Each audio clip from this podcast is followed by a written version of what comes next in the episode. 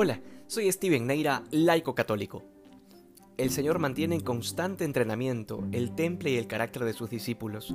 Eso nos queda bastante claro porque después de haberles anunciado la alegría de la venida del Espíritu Santo, inmediatamente les dice que dentro de poco ya no lo verán. Y estos sube y bajas de las emociones debió ser una cosa difícil para los discípulos. Sin embargo, ya a estas alturas debieron estar acostumbrados. De la misma manera el Señor nos ejercita a nosotros en este temple de la vida interior, porque en la vida nos toca enfrentar subidas y bajadas, muchas veces dentro de un mismo día. Sin embargo, siendo discípulos de Cristo, debemos tener la capacidad de poder vivir una verdadera paz, a pesar de las circunstancias, porque nuestra felicidad, nuestra esperanza, no está puesta en este mundo, y definitivamente nuestra estabilidad espiritual y emocional no puede depender de las circunstancias del momento.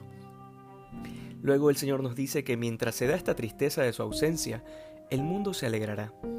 Y esto sucede sobre todo porque el mundo debe entenderse como los enemigos de Cristo, que naturalmente se alegran por su ausencia. De la misma manera, hoy el mundo se alegra de cosas que al cristiano debe generarles repugnancia. Es el caso del aborto, de la destrucción de la familia o de la expulsión de Dios del ámbito público. Todas estas cosas son motivo de celebración y gloria para quienes ven en el amor una amenaza y en la verdad una declaración de guerra.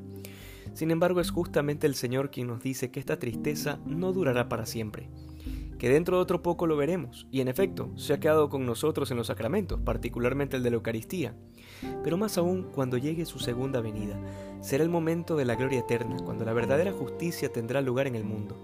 Hasta entonces, nuestra esperanza se alimenta con la gracia que recibimos hoy y ahora. Que hoy seamos más santos que ayer. Dios te bendiga.